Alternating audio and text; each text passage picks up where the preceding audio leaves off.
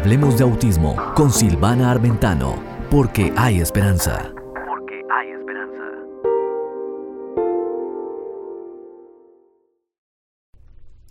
Qué alegría hoy compartir contigo más buenas noticias sobre el autismo. Y recuerda que aquí en este programa tú eres el protagonista. Hoy tengo una invitada súper especial que nos va a traer buenas noticias y unos consejitos para mamá que no te puedes perder. Con nosotros aquí la excelentísima Faira Castro, mi amiga, compañera de ministerio y tantas cosas lindas que compartimos. Hola Faira, ¿cómo estás? Muy bien, de verdad que para mí es un privilegio estar contigo, Silvana. Como tú mencionas, hemos compartido muchas cosas eh, por muchos años, así que qué lindo ahora poder compartir en tu programa. Gracias por la invitación. No, gracias a ti, Faira, por venir y, y bueno, y aquí lo hacemos espontáneamente y la gente le gusta que seamos así reales, mm. donde podamos compartir buenas noticias sobre el autismo. Este programa, Hablemos de Autismo con Silvana Armentano, recuerda que te puedes conectar en nuestro grupo de autismo y a través de mi teléfono 305-968-6180, lo voy a decir despacito, 305-968-6180, puedes enviarme tu pregunta y aquí mm. hay respuesta. Pero quería hacerte unas preguntas, Faira, y aprovechar que estás hoy aquí con nosotras.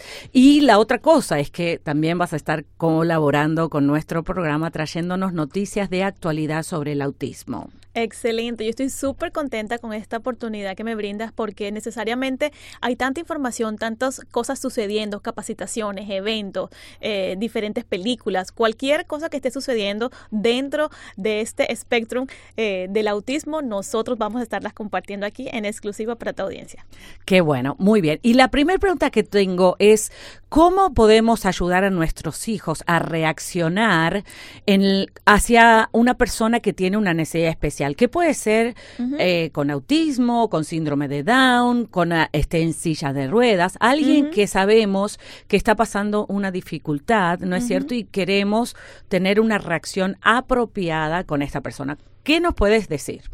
Bueno, vamos a compartir seis consejos prácticos. Yo soy madre de dos niños. Bueno, tengo una niña de 11 años, un niño de 7 años. Y yo creo que como padres, independientemente de que ahora tal vez tus hijos estén de meses, eh, es bueno que te prepares con esta información porque va a pasar. De repente llegas a un supermercado, estás esperando en, el consultorio del médico, estás en, en las películas, donde quiera que estés, es posible que te vayas a encontrar con una persona que tiene alguna necesidad especial y o que se ve diferente a ti y los niños, como es natural, ellos ven algo diferente, su cara puede cambiar eh, y tú debes ser como ese agente eh, neutralizador, donde si tú preparas antes a tu hijo ante esas circunstancias, pues eh, va a ser algo muy favorable para él y para ti, y pues para todas las personas que se encuentren en medio de esta situación. Entonces, seis consejos prácticos. Número uno. Número uno, es trata la discapacidad con naturalidad. ¿Y mm. esto qué tiene que ver? Esto tiene que ver que si tu hijo te pregunta o hace comentarios o tú le ves que sus ojos se, se agrandan así,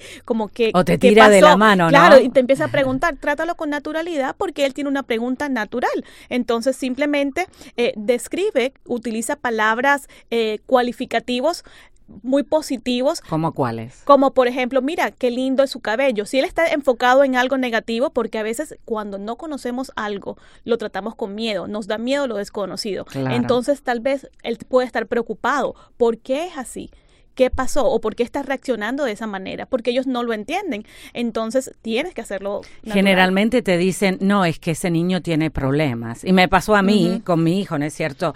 Y entonces uno a veces se queda paralizado de no saber cómo neutralizar a ese niño eh, y hacerle cambiar su perspectiva. Muy bien, y consejo número dos. Consejo número dos, cuida los términos que utilizas. Entonces explica las cosas con sencillez y pon cuidado en los términos que eliges para que no suenen despectivos.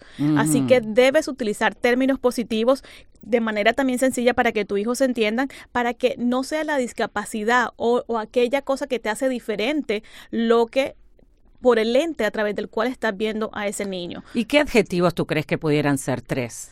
Bueno, puede ser buscar algo positivo de esa persona que tú estás, puede variar porque tiene que sí, tiene que ver con la actitud, mira qué ojos. tan lindos tienes, que mire todas las cosas positivas que tiene y que no se enfoque en aquellas cosas que tal vez lo hacen diferente a él.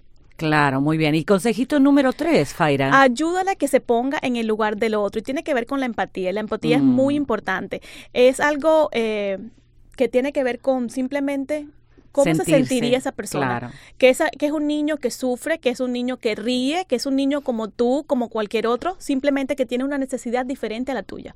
Todos tenemos necesidades, todos tenemos alguna discapacidad eh, en algún área de nuestras vidas. A veces es emocional, a veces es eh, física, entonces tenemos que hacerle entender que ese niño tiene simplemente una diferencia a la tuya, pero enfocarnos en eso, en, ser compasivos, correcto. Pero todavía sigue siendo niño todavía sigue siendo niño, pero es para que se solidarice eh, con, ese, con ese niño o esa persona que tiene alguna necesidad especial. Claro, perfecto. Muy bien, y entonces eh, actuar con naturalidad definitivamente es algo bastante importante porque a veces le agarramos, hacemos sentir mal a esa persona porque le decimos al niño, no lo mires, no lo toques. Sí, no. Y que posiblemente nuestros padres nos criaron así. Mm. Entonces, o, simplemente no sabían cómo reaccionar, no tenían las herramientas adecuadas para educar a su hijo, entonces simplemente lo voltea para otro lado, no lo mires. Claro, entonces, o se hacen la señal de la cruz, ¿viste? Algunos, sí, como que las embarazadas. Sí, entonces, ¿qué pasa? De que ahí no, no, estás ayudando a tu hijo, porque simplemente estás diciéndole voltea la cara, ignora qué está pasando. No, tenemos que, sí, en, a su término, a su nivel, les explicamos, obviamente, sí, es una persona que tiene una necesidad eh, diferente tal vez a la que tú tengas, pero debemos ser compasivos. Y aquí va con el número cuatro, porque el número cuatro tiene que ver con que el niño pueda diferenciar entre apoyo y compasión.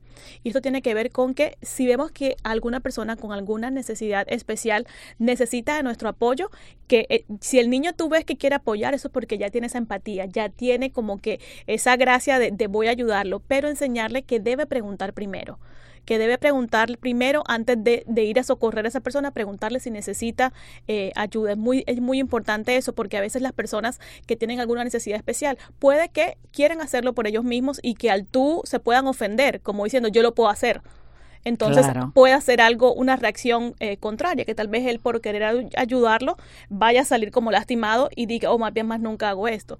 Entonces es mejor preguntarle, eh, ¿necesitas ayuda con que te pase esto? ¿O necesitas ayuda que te abra la puerta? Eh, cualquiera que sea la situación, preguntar primero, pero qué lindo enseñarle a ofrecer su ayuda cuando ve que está pasando un poquito de Claro, y generalmente los niños especiales van con alguien, eh, especialmente si no son independientes por completo, siempre va alguien al lado, preguntarle a la mamá y al niño sonreírle, porque no hay nada más lindo que sonreírle a otra, a otra persona que está esperando esa empatía emocional y, obviamente con nuestro rostro podemos decir muchas cosas.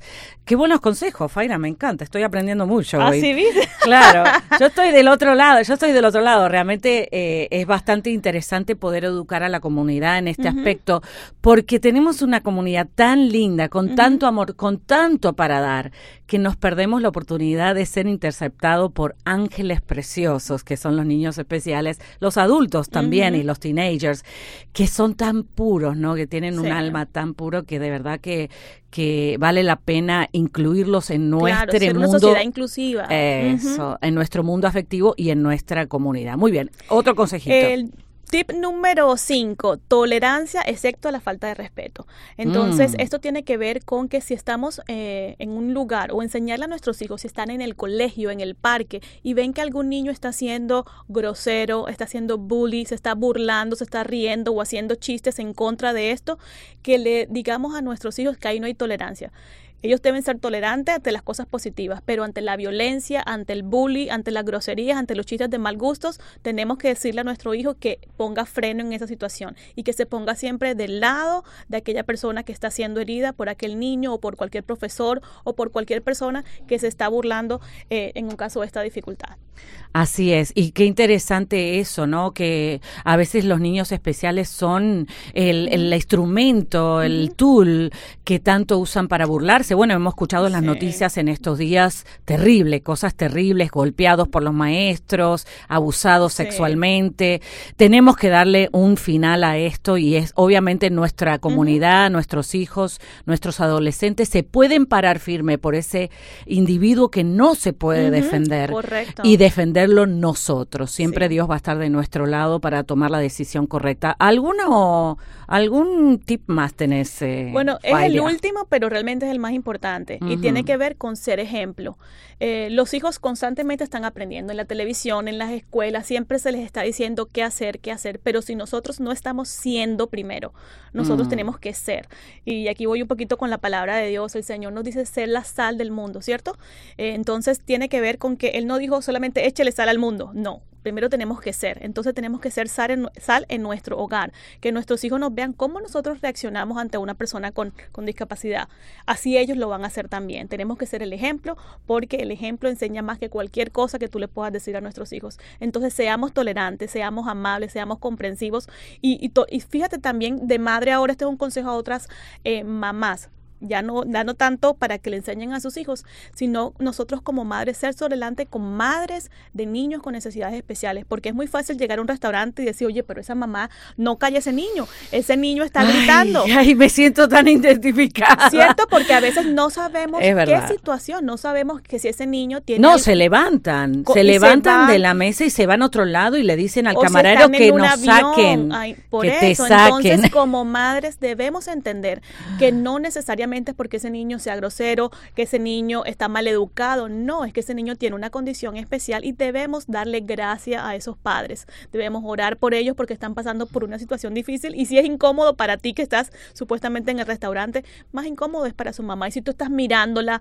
y se está volteándote cada ratito a ver por qué no lo calla, entiende, es una situación que ella está ahí, pero ella no puede simplemente excluirse, no salir a ningún restaurante y no estar en un lugar público eh, por, por miedo a, las miradas eh, ofensivas de algunos padres que no entienden eh, que tienen en su, en su hogar una persona con alguna situación Así especial. es, Faira, y eso pasa todos los días, a mí me pasa todos los días y he decidido en vez de enojarme educar a la comunidad, así que me paro y digo, mire, de favor, él tiene necesidades especiales, no lo hace voluntariamente, lo hace automático, por favor sea compasivo. Y en ese momento, cuando yo los incluyo, siempre me piden disculpas. Ay, perdón, no me di cuenta, no sabía. Ah, bueno, le digo, mira, David, le digo, anda, dale un beso. Y David le da un beso y ya se acabó el problema. Pero claro, a veces la persona, como tú dijiste, Faira, no conoce este mundo. Y claro, a lo desconocido lo rechazamos, lo ignoramos, porque no sabemos cómo reaccionar. Estos tips me encantan. Yo creo que vamos a tener muchas preguntas de las mamás, sí, de los papás, de toda la comunidad que nos están mirando aquí y oyendo en Hablemos de Autismo con Silvana Armentano y hoy con nuestra súper invitada Faira Castro. Ahora, la pregunta, ¿no es cierto? ¿Y cómo tu compañía, el mensaje comunicaciones, lo voy a decir de nuevo, el mensaje comunicaciones va a ayudar a esta comunidad tan especial y te agradezco en tu corazón que tengas ese espacio para poder promover eh, todo lo que está pasando en el mundo del autismo, que es tan importante la información, ¿no es cierto? Contame esas buenas noticias. No, para mí es, buena noticia porque tú me incluiste. Entonces aquí tú me contaste de este programa que estabas haciendo. Estoy muy feliz de tu canal en YouTube, de todas las vistas que tiene, de cómo estás educando a esta comunidad que a veces está como sin tan falta de información.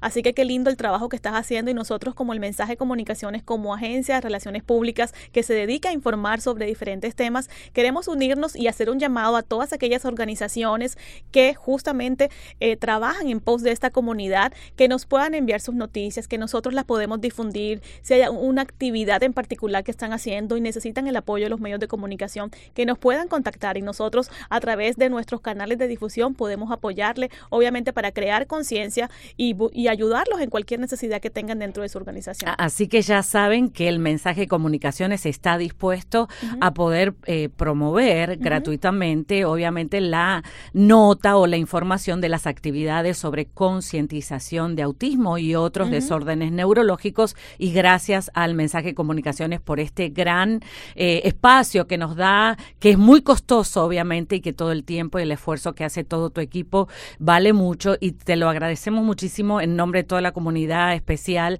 de que está esta diferencia para poder traer más concientización al mundo.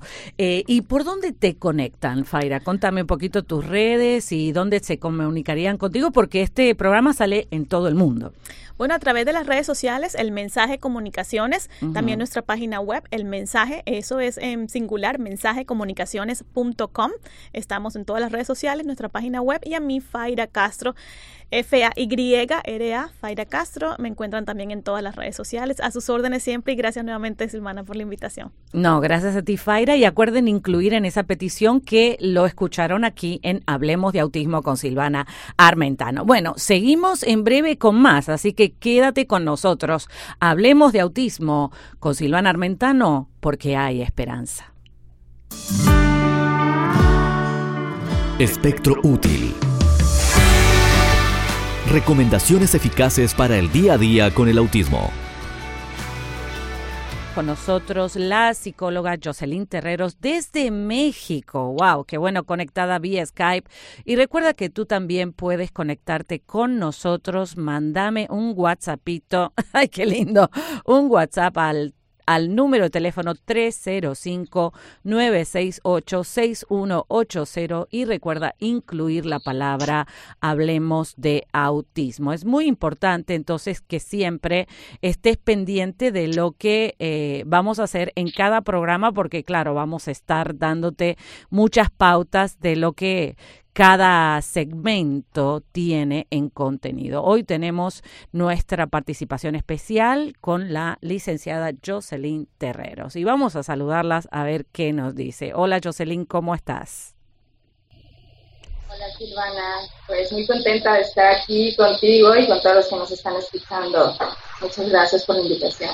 No, gracias a ti por estar aquí en el programa y obviamente eh, poder hacerte estas preguntas. Primeramente, introducirte a la comunidad, sí, de toda esta emisora tan linda que se conecta a través de las afiliadas a todo el mundo hispanohablante. Así que quiero, obviamente, que cuentes un poquito tu experiencia como mamá de un niño especial con autismo. Y la primera pregunta que tengo para ti es, ¿cuál fue la reacción tras recibir el diagnóstico? O sea, ¿cuál fue tu reacción cuando el doctor te dijo, tu niñito tiene autismo? ¿Qué tú le dijiste? Cuéntanos. Silvana, pues, eh, pues como tú ya lo has pasado también, pues como papito y mamita no estamos nunca listos para recibir ese tipo de, noticias, ¿no? Y que un especialista venga y te diga, sabes que tu hijo tiene este trastorno, no sabemos aún, la ciencia no sabe de dónde viene, y, pero sabemos que es para toda la vida, es como, ¿no? Es una noticia realmente de, mucho impacto, ¿no? Tardas en asimilarla, pero bueno, inmediatamente, tratando de ser bien breve, entré en etapa del duelo, y pues tú sabes lo que es esto, ¿no? Eh, parte de, de, este proceso es la etapa de la negación. Entonces, inmediatamente, o sea, tú esperas que a otros les pase, pero a mí, a mi hijo, a mi familia... no puede ser, ¿no? Pues, sí, no, no, no, no, como que no lo alcanzas a asimilar, ¿no? Claro. Pero bueno, así rápidamente, porque yo sé que el tiempo es oro. Este sí, yo sé. Este, el punto es que dentro de mi proceso del duelo eh, es lo que no se debe de hacer. Les, voy a comentar lo que no se debe de hacer, ¿no? O sea... Pero un duelo, ¿por qué dices la palabra duelo, Jocelyn? Contame un poquito desde la parte psicológica.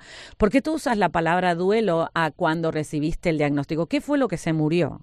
Porque duelo es que algo se murió, ¿no? ¿Qué fue lo que básicamente a ti te hizo sentir que estabas pasando un proceso de duelo, ¿no? Y esa creo que fue tu reacción.